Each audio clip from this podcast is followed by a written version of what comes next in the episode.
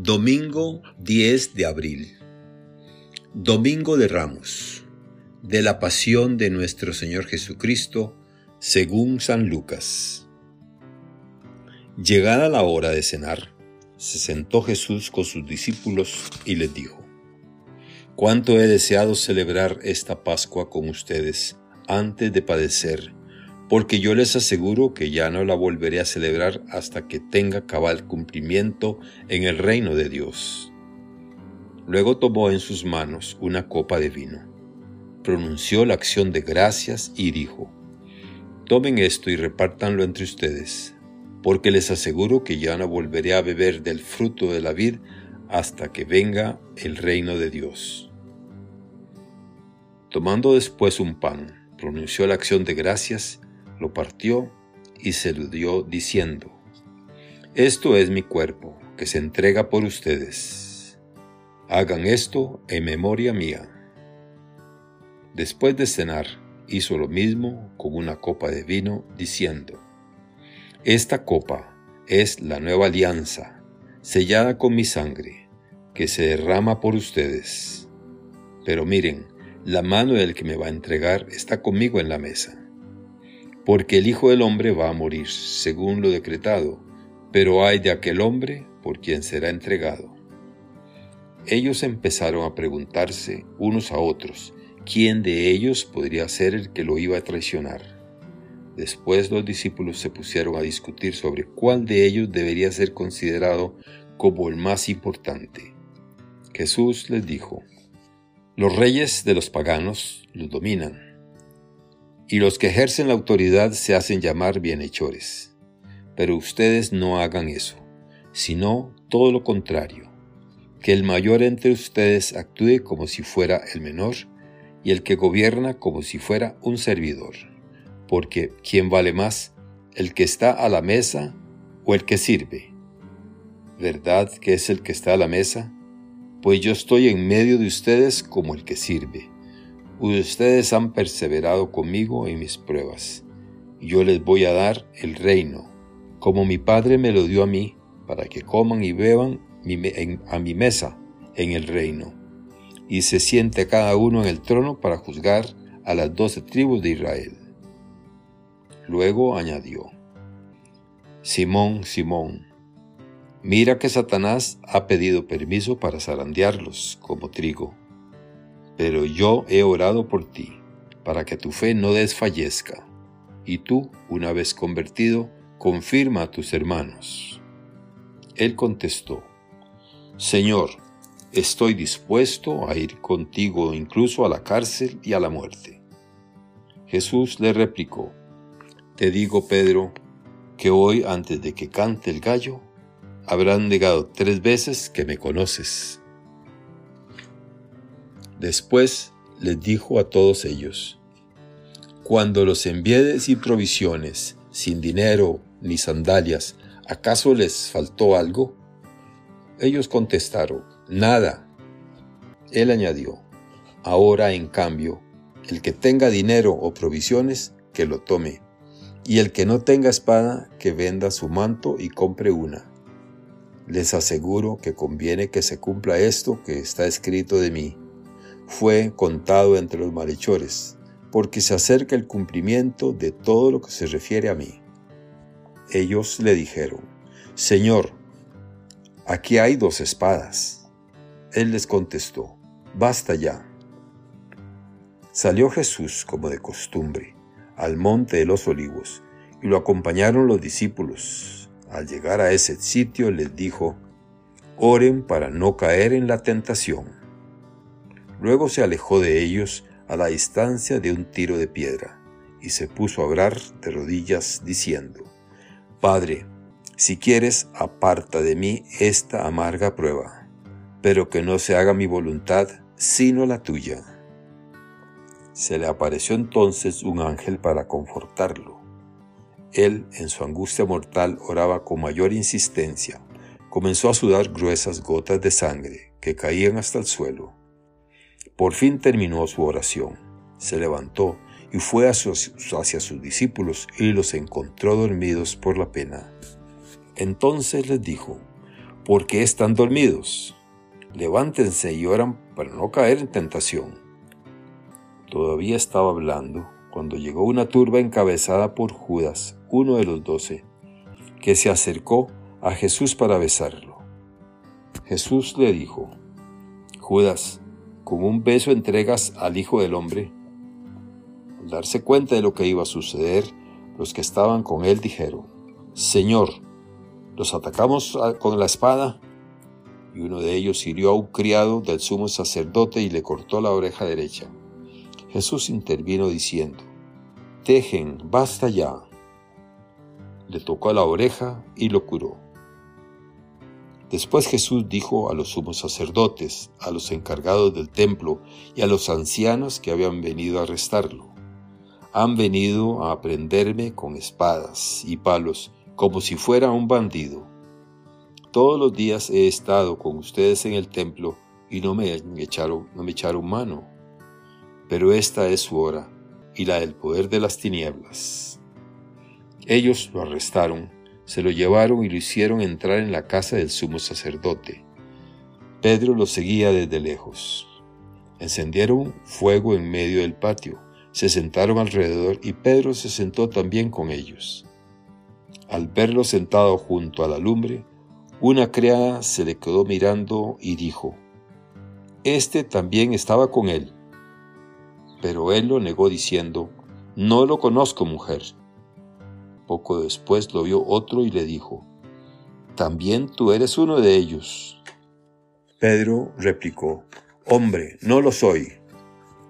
Y como después de una hora otro insistió, sin duda que éste también estaba con él, porque es Galileo. Pedro contestó, Hombre, no sé de qué hablas. Todavía estaba hablando cuando cantó un gallo. El Señor volviéndose miró a Pedro Pedro se acordó entonces de las palabras que el Señor le había dicho. Antes de que cante el gallo, me negarás tres veces. Y saliendo de allí se soltó a llorar amargamente. Los hombres que sujetaban a Jesús se burlaban de él, le daban golpes, le tapaban la cara y le preguntaban, adivina, ¿quién te ha pegado? Y preferían contra él muchos insultos. Al amanecer, se reunió el consejo de los ancianos con los sumos sacerdotes y los escribas. Hicieron comparecer a Jesús ante el Sanedrín y le dijeron, Si tú eres el Mesías, dínoslo. Él les contestó, Si se lo digo, no lo van a creer. Si se les pregunto, no me van a responder. Pero ya desde ahora el Hijo del Hombre está sentado a la derecha de Dios Todopoderoso. Dijeron todos, entonces, ¿tú eres hijo de Dios? Él contestó, ustedes mismos lo han dicho, sí lo soy. Entonces ellos dijeron, ¿qué necesidad tenemos ya de testigos? Nosotros mismos lo hemos oído de su boca. El consejo de los ancianos, con los sumos sacerdotes y los escribas, se levantaron y llevaron a Jesús ante el Pilato. Entonces comenzaron a acusarlo diciéndole, hemos comprobado que éste anda amotinando a nuestra nación, oponiéndose a que se pague el tributo al César y diciendo que él es el Mesías rey. Pilato preguntó a Jesús, ¿eres tú el rey de los judíos? Él contestó, tú lo has dicho. Pilato dijo a los sumos sacerdotes y a la turba, no encuentro ninguna culpa en este hombre. Ellos insistían con más fuerza diciendo, Solivianta al pueblo enseñando por toda Judea desde Galilea hasta aquí. Al oír esto Pilato preguntó si era Galileo, y al enterarse que era de la jurisdicción de Herodes, se lo remitió, ya que Herodes estaba en Jerusalén precisamente por aquellos días. Herodes al ver a Jesús se puso muy contento, porque hacía mucho tiempo que quería verlo pues había oído hablar mucho de él y esperaba presenciar algún milagro suyo. Le hizo muchas preguntas, pero él no le contestó ni una palabra. Estaba ahí los sumos sacerdotes y los escribas acusándolo sin cesar. Entonces Herodes con su escolta lo trató con desprecio y se burló de él, y le mandó poner una vestidura blanca. Después se lo remitió a Pilato. Aquel mismo día se hicieron amigos Herodes y Pilato, porque antes eran enemigos. Pilato convocó a los sumos sacerdotes, a las autoridades y al pueblo y les dijo, Me han traído a este hombre, alegando que alborota al pueblo, pero yo lo he interrogado delante de ustedes y no he encontrado en él ninguna culpa de lo que lo acusan. Tampoco Herodes, porque me lo ha enviado de nuevo. Ya ven que ningún delito digno de muerte se ha aprobado. Así pues, le aplicaré un escarmiento y lo soltaré.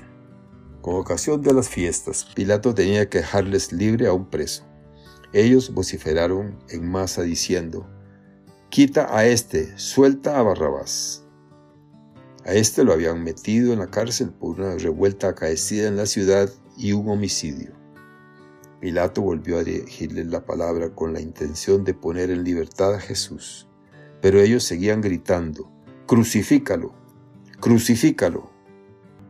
Él les dijo por tercera vez, pues, ¿qué ha hecho de malo? No he encontrado en él ningún delito que merezca la muerte, de modo que le aplicaré un escarmiento y lo soltaré. Pero ellos insistían pidiendo a gritos que lo crucificara. Como iba creciendo el griterío, Pilato decidió que se cumpliera su petición. Soltó al que le pedían, al que había sido encabezado por revuelta, encarcelado por revuelta y homicidio, y a Jesús se lo entregó a su arbitrio. Mientras lo llevaban a crucificar, echaron mano a un cierto Simón de Sirene que volvía del campo y lo obligaron a cargar la cruz detrás de Jesús. Lo iba siguiendo una gran multitud de hombres y mujeres que se golpeaban el pecho y lloraban por él.